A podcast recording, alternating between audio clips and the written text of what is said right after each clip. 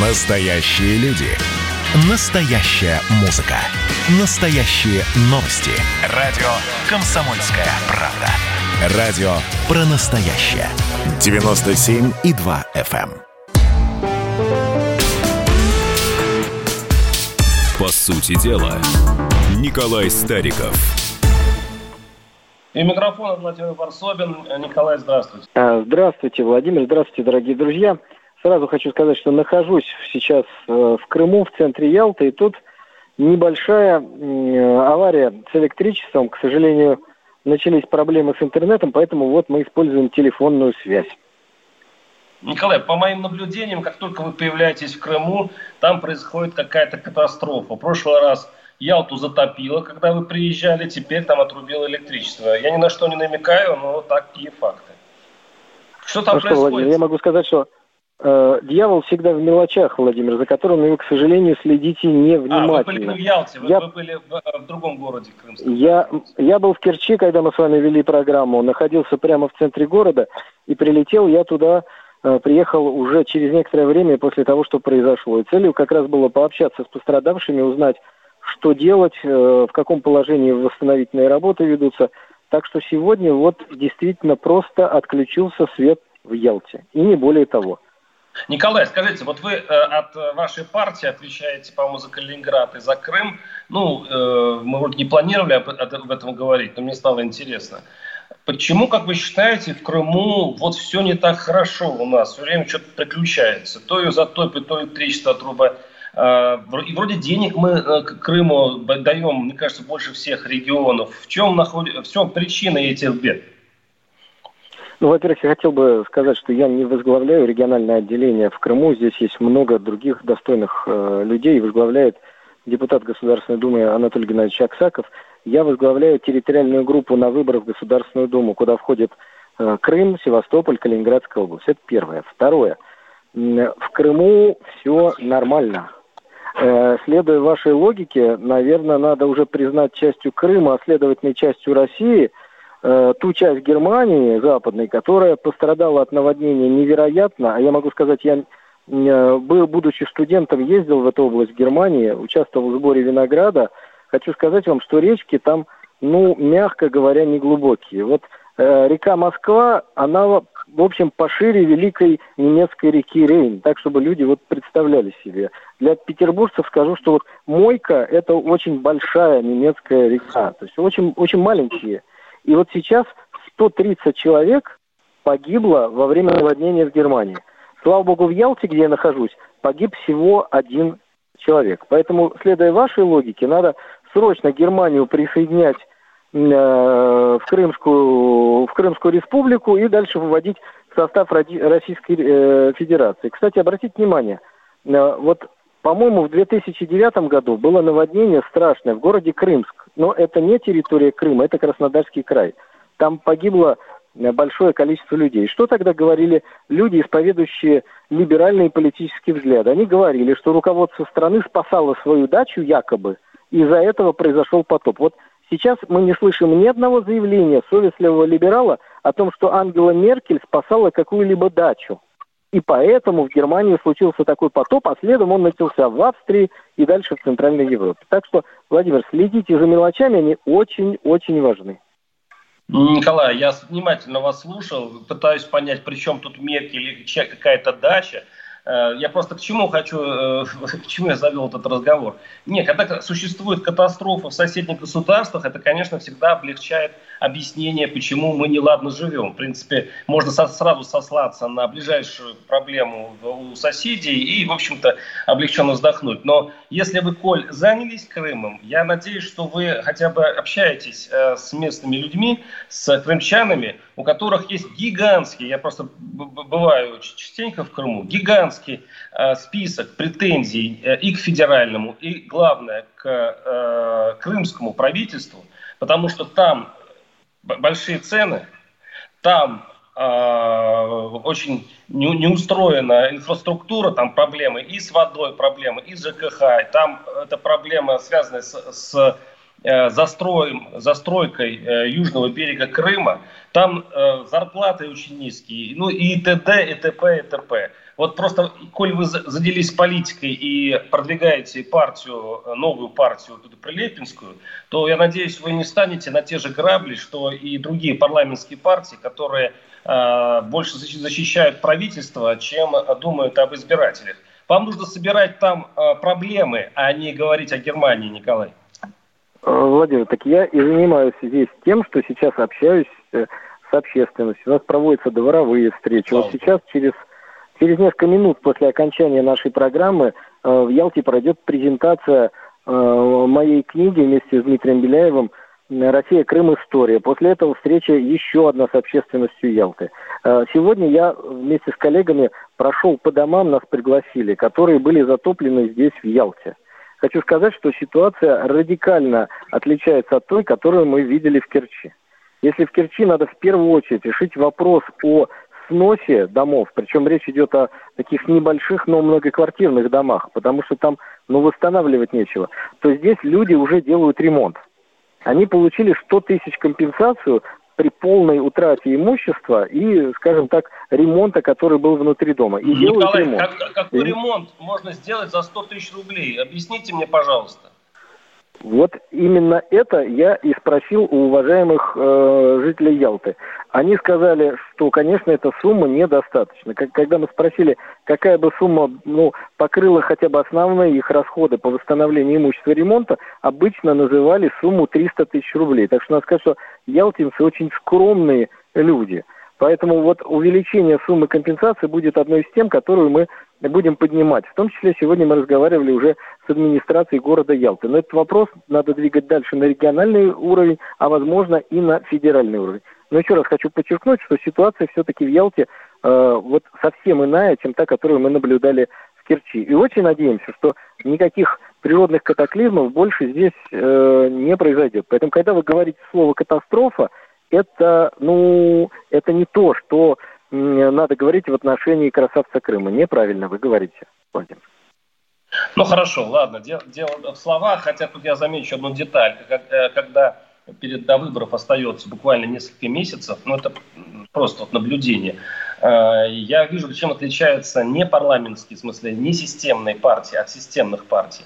Э, руководители несистемных партий, э, их агитаторы, они действуют по, как по мировому опыту. Вот если бы на вашем месте был несистемщик, он в Крыму бы сейчас ругал Аксенова, ругал бы неэффективную крымскую власть и говорил, что в принципе это надо сносить к чертовой матери, вот эту чиновничью братью, которая замучила крымчан. И надо вводить других людей, свежих, и предлагать из себя. Но это, по сути, такая партийная, а, обычно партийная э, традиция. А вы и другие партии, и Жириновский и прочие, они никогда не говорят про то, про местных чиновников что-то плохое. Ну так, по мелочам. Э, а, ну, как, Владимир, большое спасибо говорят, за надо приглашение. Здесь, надо здесь, но никогда не говорят, что местная власть проворовалась, что местную власть надо сносить. Вот это маленькое мое замечание.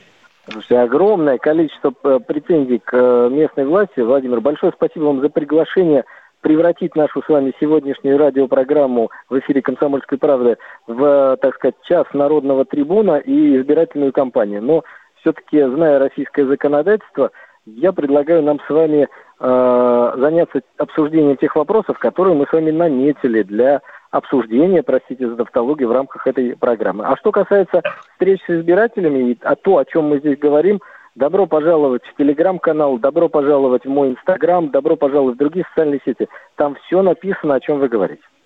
Осторожничайте. Это значит, все-таки, это, это, если это, этим заняться, можно пострадать. Я так понимаю, у нас избирательное законодательство так построено, я вас хорошо понимаю. Давайте вернемся к нашим а, к нашему сюжету. Прилепин предложил Зюганову слияние КПРФ и СССР, а, то есть вас с коммунистами.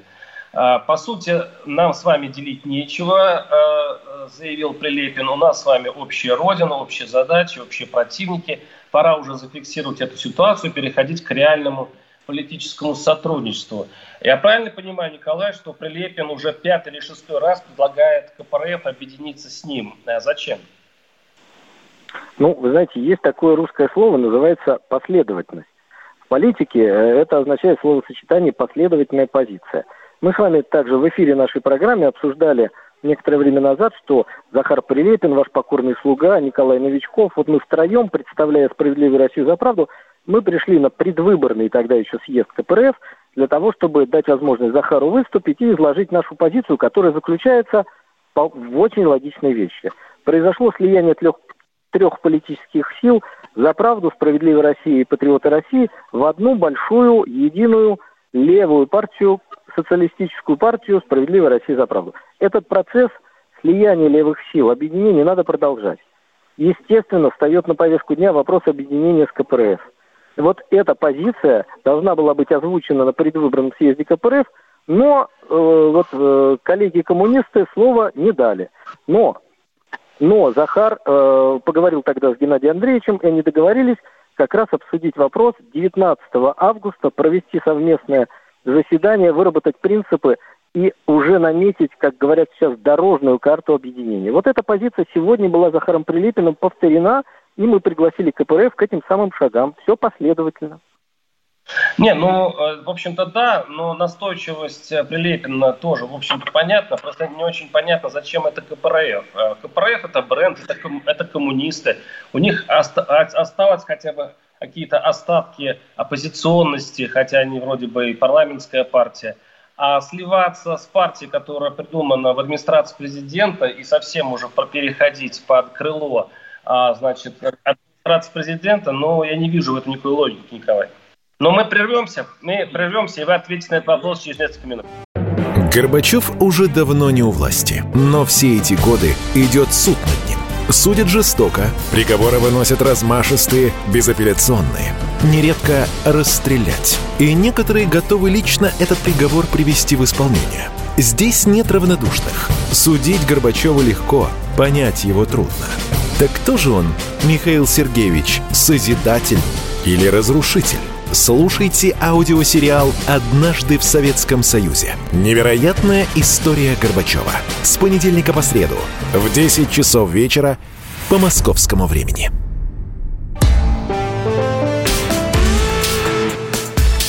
По сути дела, Николай Стариков. У микрофона Владимир Варсобин. В предыдущей части, в конце предыдущей части я задал вопрос Николаю – вообще какая логия, э, логика у коммунистов с их э, историей, э, старой историей, большевистской и так далее, соединяться с партией, которая придумана в администрации президента и которая, по сути, является экспойлером. Николай, отвечайте, пожалуйста. Ну, Владимир, вы не забыли добавить, что это ваша личная точка зрения. Если вы да. к этому добавите еще номер телефона, куда могут звонить наши уважаемые слушатели, я после этого как раз все и отвечу.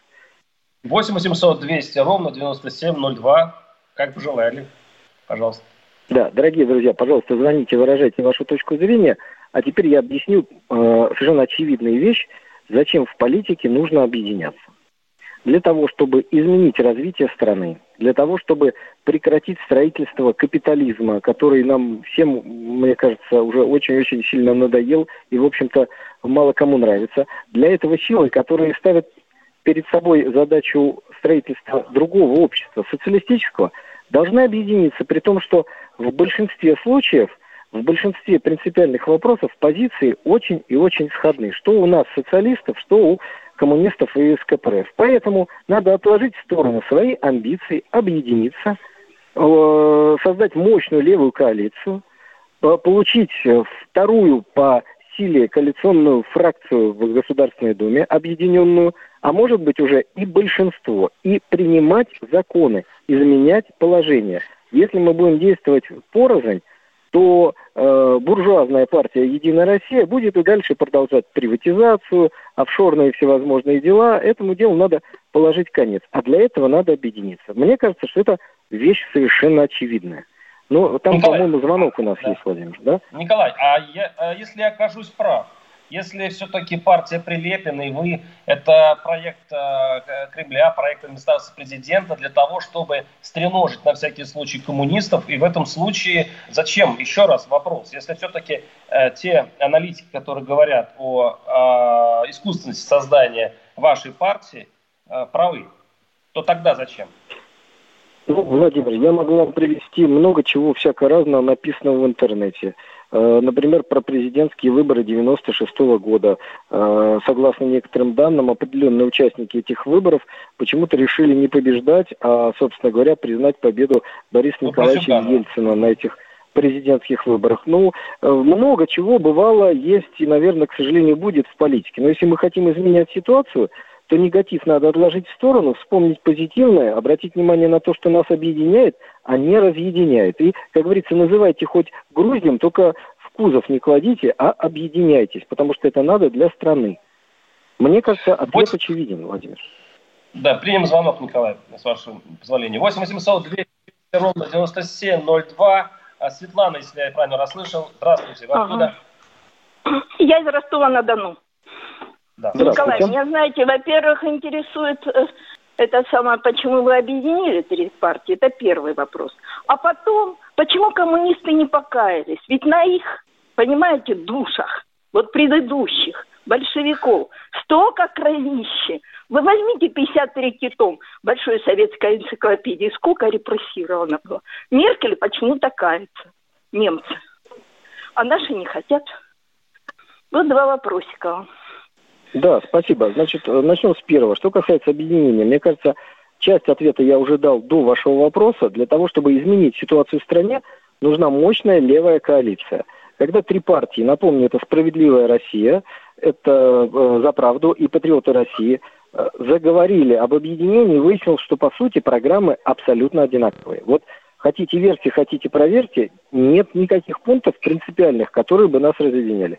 Вопрос, зачем тогда идти на выборы тремя разными колоннами, конкурируя друг с другом, растягивая голоса на радость тем, кто хочет получить в парламенте еще раз конституционное Входите большинство. в коммунистическую партию. Входите в и, партию. Владимир, не перебивайте, пожалуйста. Влад... Владимир, подождите, вопрос задали мне, да? Когда зададут вам, вы на него ответите, а я помолчу. Так вот, э, идти нужно на выборы объединенными усилиями.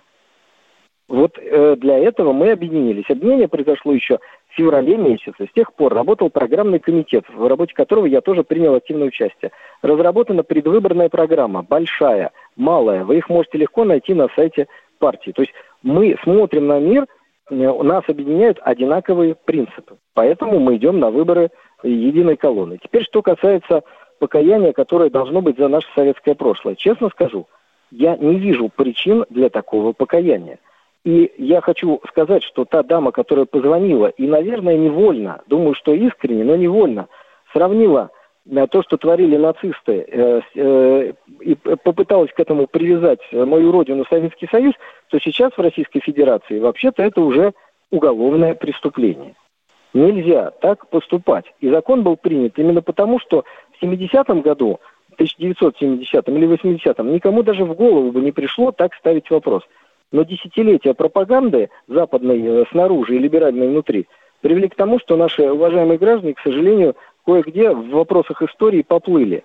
Нет таких вопросов, в отношении которых мы должны каяться. Были, была проблема 37-38 года. Ее рассмотрели. Партия, если хотите, извинилась за это, а те, кто нарушал социалистическую законность, еще при Сталине – при Сталине ответили за эти преступления. Поэтому отвечать Советскому Союзу не за что. Разве что за индустриализацию, коллективизацию, за Гитлера, застрелившегося в бункере, за освобожденную Европу, за знамя прекрасной жизни для большей части человечества, которую мы с вами несли до 91 -го года, когда ренегаты и предатели не толкнули нас в спину и не вырвали и не растоптали э, это знамя. Не за что нам с вами каяться, не за что. Николай, подменяется понятие. Э, Все-таки наша слушательница говорила не о государстве, а о коммунистах, которые готовы, должны покаяться. Все-таки о КПРФ, о левом движении.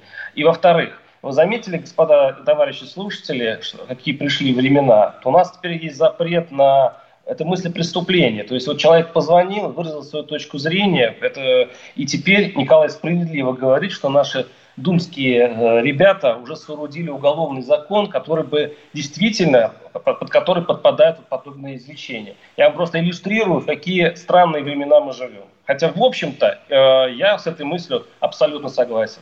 У нас, э, Владимир, сейчас... прежде чем вы возьмете звонок, одну секундочку, одну реплику хочу сказать. Да, вы знаете, да, действительно, мы живем в странные времена, потому что мы должны объяснять людям, что те, кто сажал людей в Освенцим и уничтожал там их И те, кто их освобождал из Освенцима, это люди, которые стоят на разных полюсах добра и зла. И что нельзя между ними ставить знак равенства. Действительно странно. Никто знак равенства между ними не ставит, Николай.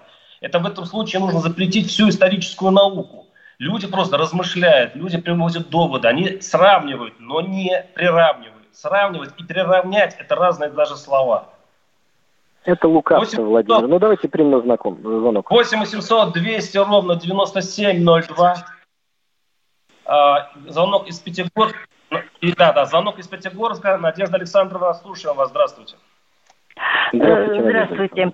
А, значит так, мое мнение такое. Э, пусть лучше э, Единая Россия проанализирует, что она сотворила. Сильная была Россия, что они здесь сделали. Промышленность угробили, сельское хозяйство угробили, э, это образование все угробили, как после войны столько не было всего. Вот. Потом Сталин, прицепились к этому Сталину, Сталину. Да это было сто лет назад. И сейчас за 30 лет что, что сотворили с народом? Это же ужас. А молодежь обыдленная, дети курят, матерятся. И вообще, я педагог, я вижу, какие были родители и дети раньше и какие сейчас. Что вы сделали со страной? Душа кричит и плачет. Вы изуродовали, сколько нищих, как тяжело люди живут. Еще они тут, да единая Россия враг. Капитализм это враг. Китай это даже в себя в законе написал написал, что это враг. Вот Китай взял, оставил эту э, программу Советского Союза, социалистическую, подправил. Они обратились э, к этому гению, экономисту за советом, который эмигрировал русский э, в Америку в 1939 году. Япония к ним обращалась. А наши легли под Америку, сейчас они в рабах у них, а мы в рабах у олигархов. Спасибо, Надо же... спасибо, все понятно, все понятно. Дело в том, что если ну, вот, думаете, что, э, что Китай это, э, что это социализм, я вам сразу говорю, нет, нет, он капиталистичнее любой капиталистической страны Европы, это точно. Там процветает капитализм. Николай, прошу вас. Ну, Владимир, собственно говоря, э, крик души мы слышали. И да. после этого хочется спросить Владимира Варсобина. Владимир, вам еще надо объяснять, для чего нужна мощная левая коалиция? Или вы уже поняли? Я, знаете, что хочу сказать насчет левой э, коалиции? Я в свое время даже голосовал за Зюганова при всем, при моих убеждениях, я голосовал за Зюганова, когда мне уже не оставили никакого выбора. И к Зюганову и к КПРФ я отношусь, конечно, с уважением, при том, что я не, не а, разделяю их, конечно, а, взглядов. Но я лучше, лучше КПРФ более искреннее, чем псевдопартия. Понимаете, партия, мимукляр, которая притворяется быть левой. Я, Николай, подозреваю вашу партию, что вы притворяетесь левыми, что вы притворяетесь коммунистами, притворяетесь социалистами. Вы хотите просто обезвредить ту левую часть населения, ту, ту часть населения, которая за социализм, и которую я тоже бесконечно уважаю. Я, я всего лишь... Владимир, вы накануне Октябрьской революции бы, наверное, Ленина с Дзержинским подозревали в том, что они левые, потому что они должны были вам что-то доказывать. Вот проголосуйте за нас – вы увидите, какую программу мы начнем воплощать. И тогда ваши сомнения окончательно развеются. А можно наоборот? Но... Может, вы сначала что-то сделаете, а потом за вас будут голосовать? Вот бы вот такой Владимир, вариант был бы, вообще был идеально. Конституционное большинство правительной партии не дает это делать. Будем понимать, 8 800 200 ровно 9702. Э, Николай Стариков, Владимир Варсовин. Услышимся через небольшой блок новостей. Как дела, Россия? Ватсап-страна! Это то, что обсуждается и то, что волнует. Это ваши сообщения в прямом эфире, в том числе и голосовые. Каждый будний день с 11 до 15 часов с Михаилом Антоновым. Эфир открыт для всех. Включайтесь. Радио «Комсомольская правда». Радио про настоящее.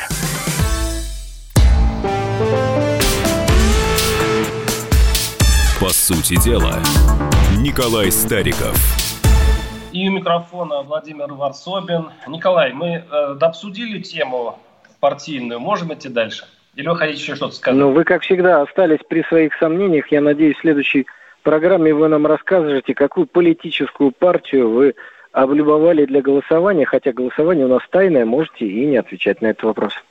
Николай, а моя проблема в том, что мне предлагают то меню, которое непотребно. Там нет тех э, лиц, тех партий, за которые бы я хотел проголосовать. И дело не в том, что у нас очень скудное меню, у нас нет таких людей или партий, а просто это все формируется, еще раз говорю, правительством и э, администрацией президента. Они придумывают нам вот тот список партий, которые одни и те же, одни и те же люди. И сейчас они по, по, нам подкидывают э, свеженького человека, вот вас, э, там, Прилепина, они говорят, ну вот надоели, надоели вам эти, вот проголосуйте за эти. Ну, это, я не думаю, что будет какая-то разница.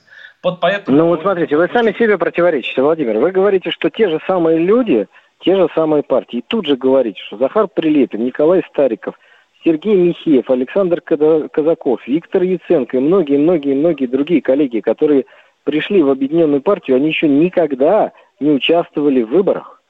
Вот я с коллегами в 2016 году собрал 200 тысяч подписей. Нас не пустили на выборы, признали наши подписи недействительными.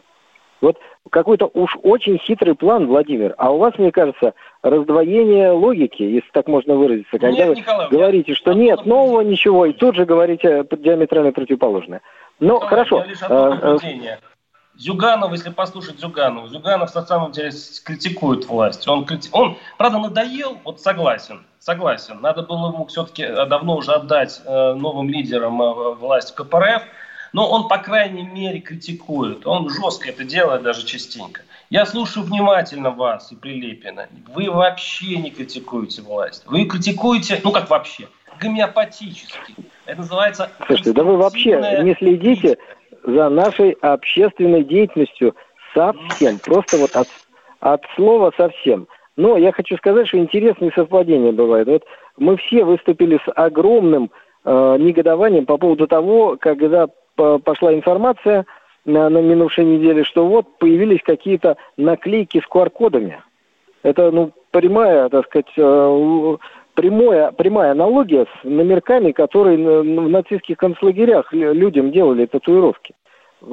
Я уверяю вас, что не только ваш покорный слуга, не только Захар Прилепин, но очень многие члены нашей партии заняли однозначную позицию и публично об этом заявили. Что вы думаете? На следующий же день мэр Москвы QR-коды отменяет. Вот с вашей точки зрения, я думаю, что это чистое совпадение.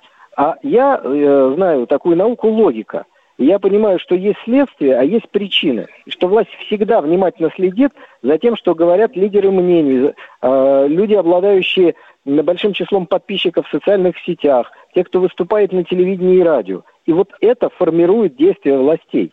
Потому что отмена QR-кодов произошла внезапно. Не было никакой информационной подготовки о том, что снизилась э, угроза коронавируса. Николай, вот еще вчера она была велика, а сегодня она вдруг стала мала и был отменен QR-код. Так что не надо говорить, нас... что мы ничего не делаем.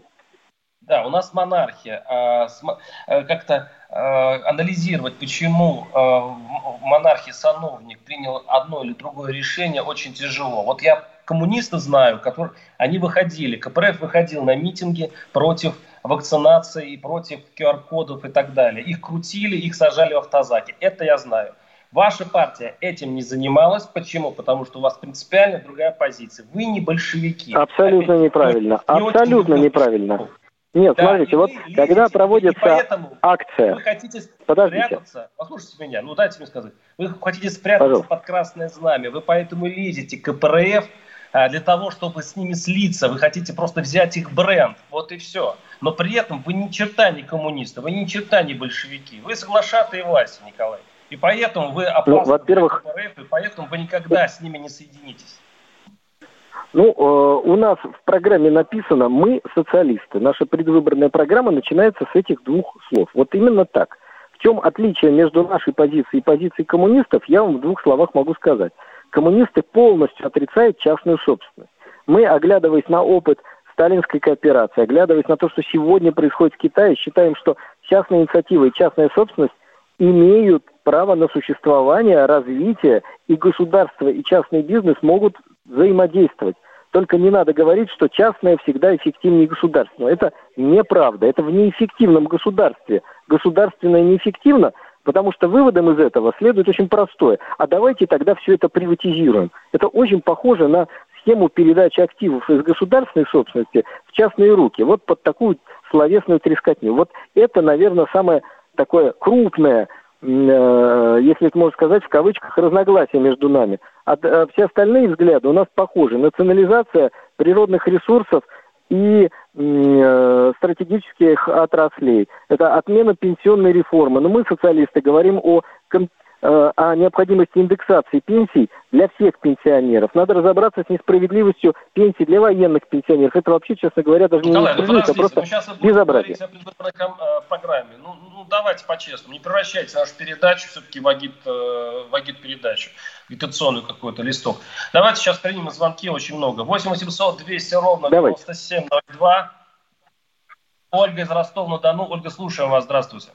Здравствуйте. Вы знаете, я вот слушаю ваш разговор, и у меня вот, ну, вообще такое уже мнение сложилось, не только а по поводу вот нашего парламента что у нас в парламент идут те люди, которые хотят просто для себя обеспечить дальнейшее будущее. О народе никто из депутатов не думает.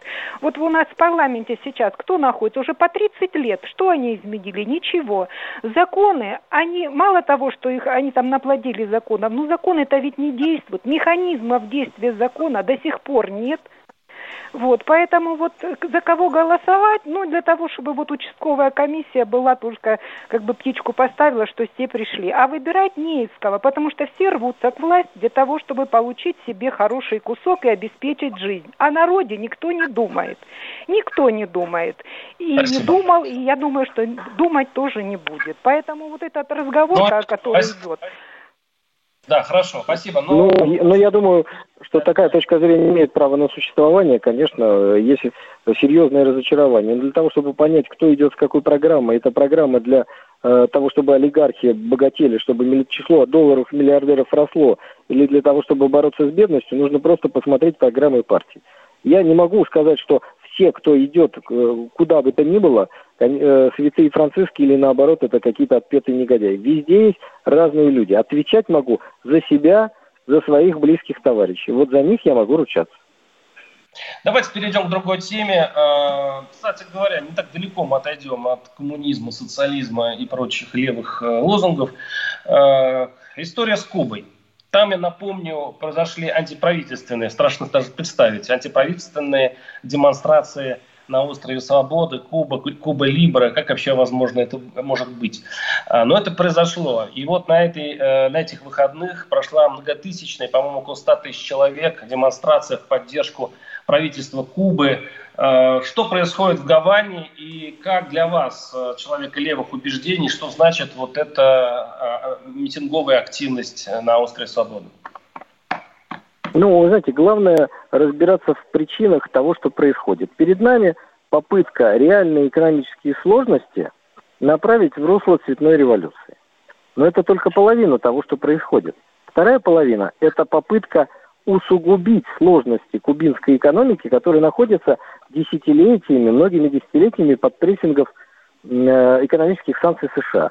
В свое время Советский Союз облегчал положение Кубы тем, что, например, фактически закупал у Кубы весь объем сахарного тростника, который Куба производила, хотя в принципе для Советского Союза э, не было э, необходимости закупки этого сахарного тростника. Мы производили достаточно своего сахара из сахарной свеклы. Но покупали, э, продавали те товары, которые необходимы Кубе, ее кредитовали, разместили там свою военную базу в Лурдосе, размещали там воинские части, которые переодевались в форму кубинской армии и тем самым защищали Кубу от того, что сегодня Кубе реально грозит. Поэтому мои симпатии, конечно, на стороне острова Свободы. Это, я уважаю этих смелых, а гордых людей, которые... Что такое, по-вашему, остров свободы? Все-таки симпатии за кого? Вот я просто... Вы были на Кубе? Я на Кубе не был, но я э, э, знаком со многими кубинцами и очень неплохо знаю историю. Куба была, ну, вы уж меня простите, за, за, достаточно. Николай, да. ну простите. Дело в том, что я был на Кубе много раз. Я проехал ее с, с, с одного начала острова окончания до Гуантанамо почти. Я доехал, э, Сантьяго де Куба, там такой город есть. Николай, я просто хочу понять, вы о, какой, о каком острове Свобода говорите? Вот те люди, которые стоят в очередях, те люди, которые по талонам покупают чулки, те люди, которые а, живут на несколько десятков долларов в месяц, те люди, которые на а, резиновых лодках, причем а, часто просто погибая, они плывут к Флориде, к, там, там сколько там, 50-60 километров по водной глади. И вот, вот вы, вы про них или про э, чиновников, про власть Кубы, про местных, э, местную руководящую партии, которая пытается выжить в этих новых обстоятельствах. Вы о ком заботитесь больше? Я забочусь в данном случае о том, чтобы кубинский народ жил счастливо. А Соединенные Штаты Америки создают сложную экономическую ситуацию, чтобы свергнуть нынешнюю кубинскую власть но не в интересах кубинского народа. Но об этом мы поговорим в следующей части нашей программы. Да, у нас остается немного времени до э, закончить эту, эту часть. Мы прервемся. 8 800 ровно 9702. Посмотрим, что сегодня Мардан скажет про Навального, а то вчера одна вода была. Журналист – опасная профессия. Надо иметь мужество говорить правду. Помните 37-й год? Это сарказм. Это сарказм, да, конечно. На всякий случай. На всякий случай. Вот все, что касается налогов, будьте добры, пожалуйста, со всем остальным идите к черту. Твой подход устарел и не будет, по-твоему. Ежедневно Сергей Мардан и Мария Бочинина делают ваше утро незабываемым. Стартуем в 8 часов по московскому времени. Поехали. Запрягайте.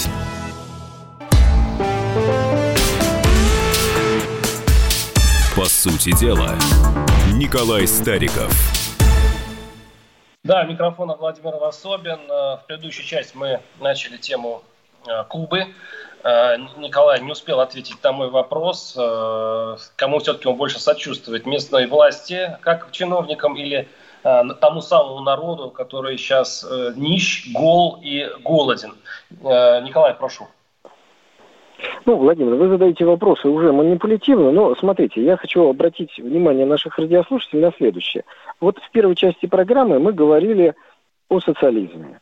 Мы говорили о Китае, даже вы о нем упомянули. И вам Китай не мил, потому что с вашей точки зрения там вообще нет социализма. То есть вы стараетесь вычленить только отрицательное. А вот рост китайской экономики, полная победа над бедностью, рост э, зарплат и всех пособий в Китае. Вы этого не замечаете. Но Китай вам не нравится. Послушайте, Нет. послушайте меня сейчас. Послушайте. Вы, подождите, вы вытаскиваете только то, что вам нужно в данном случае, чтобы создать отрицательное впечатление. То есть социализма нет, об экономику ничего не сказали. А теперь переходим к Кубе. На Кубе диаметрально противоположное. Там социализма очень много, реально отличная, э, прекрасная медицина, бесплатное образование, то, что вот прям социализм, система распределения. Но вы это тоже откладываете в сторону, потому что в этой ситуации вам нужно показать, что экономика плоха.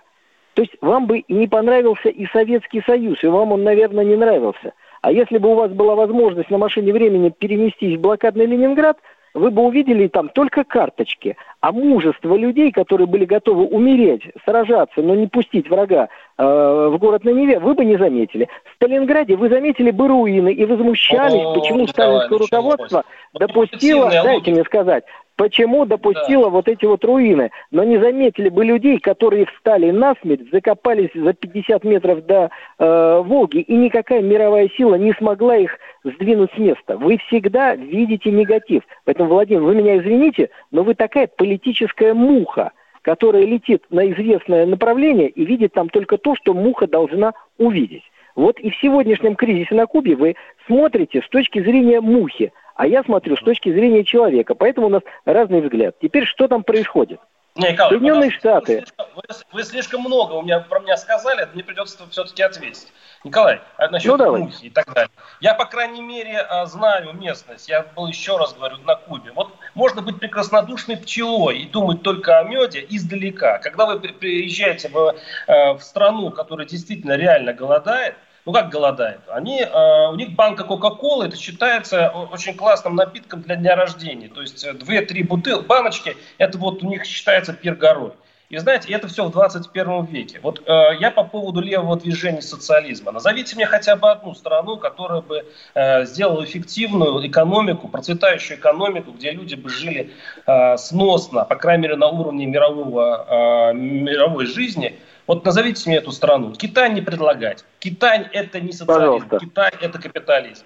Вот, к сожалению, Название когда ты начинаешь страны... проект, какую-то революцию, Николай, э, когда ты начинаешь проект, ты должен в конце отвечать за то, что ты сделал. В свое время Кастро начал этот проект в 60-е, 50-е годы. Сейчас ну что, прошло... Владимир, уже... или боитесь? А? Сказать да, название сейчас страны? прошло определенное количество времени, полвека. Мы пришли к концу. То есть мы смотрим итоги. Куба живет плохо, люди живут плохо. И, и в итоге получается, что социализм всегда приводит к, к одному, к упадку. Нет, Владимир, вот нет, нет и нет. Николай. Итак, название страны, которая построила передовую экономику, обеспечила десяткам, даже сотням миллионов людей высокий уровень жизни, это Советский Союз.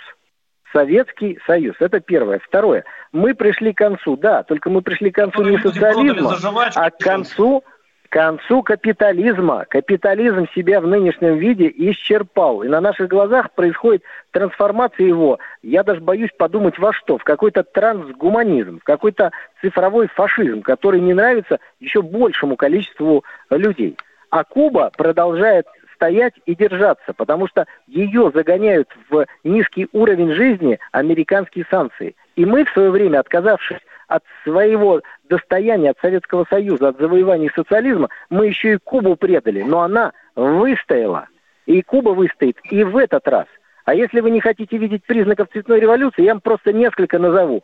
Песня есть, в которой митингующие вдруг стихийно поменяли слово. Жизнь э, поставили вместо слова смерть. А на Кубе вопрос стали четко. Революция или смерть? Победа или смерть? Вот теперь добавили жизнь. И песню эту написали, поменя, помененную, за несколько месяцев до начала демонстрации. Обычная классическая цветная революция, предпосылками которой является сознательное опускание мировой экономики в рамках так называемой эпидемии коронавируса. Толстый сохнет, худой сдохнет. Вот на что надеются глобалисты. Об этом у меня есть книга, написанная уже больше 10 лет назад. «Кризис. Как это делается?» Кризис – это способ закабаления целых государств. Вот сейчас с помощью кризиса мирового собираются разрушить кубинский социализм. Но я уверен, да что у них ничего рушить, не Николай, получится. Он уже гнилой. Там пустота внутри. Э, идеологии уже нет практически. Никто ни во что не верит. Это поздний Владимир, СССР. а вы были в других латиноамериканских странах? Вы были, например, да. в Никарагуа, да, в Колумбии, в Боливии. И там исключительное процветание. То есть а вот бедный идеологии. уровень жизни, голодные дети, это, конечно, не в фавелах Бразилии Колумбия, или э, Колумбии, это только на Кубе. Я был, я был в Венесуэле, она соседствует с Колумбией. Я скажу, что бедные э, социалистические венесуэльцы просто толпой бегут в Колумбию, потому что по сравнению с э, Каракасом там живут просто прекрасно, с своими страшными проблемами. Но при сравнении возьмите КНДР, КНДР и, Юж, Южную Корею. Посмотрите просто на разницу в, в экономиках. Я, я вам скажу, что левая, левая идея, она разрушительна, к сожалению, была в 20 веке. Я надеюсь, что в 21 веке она видоизменится и будет приносить столько страданий людям. Давайте примем звонки, Николай, предлагаю. Э, ну, собственно говоря, мне кажется, для еще одной темы у нас с вами э, времени не остается. Но да. я хотел бы задать вопрос нашему уважаемому радиослушателю. Может быть, мы с этим вопросом перейдем в следующую программу. Вот Владимир Варсобин сказал, что мы пришли к концу. Так к концу чего мы пришли? Я говорю, что к концу капитализма. Владимир Варсобин говорит, что к концу социализма. Пожалуйста, э, выскажите свою точку зрения, наши уважаемые радиослушатели. Ну, это, это произойдет в следующей части, ну, точнее, уже на следующей неделе, в следующей программе. программе. Да, э, в общем-то, ловите нашу передачу. В то же самое время мы выйдем, звоните, и мы продолжим эту тему. Поле это так горячо. Э, Николай Сталин, Владимир Варсобин э, и еще раз повторяю, звоните 8 800 200 ровно 9002. Услышимся через...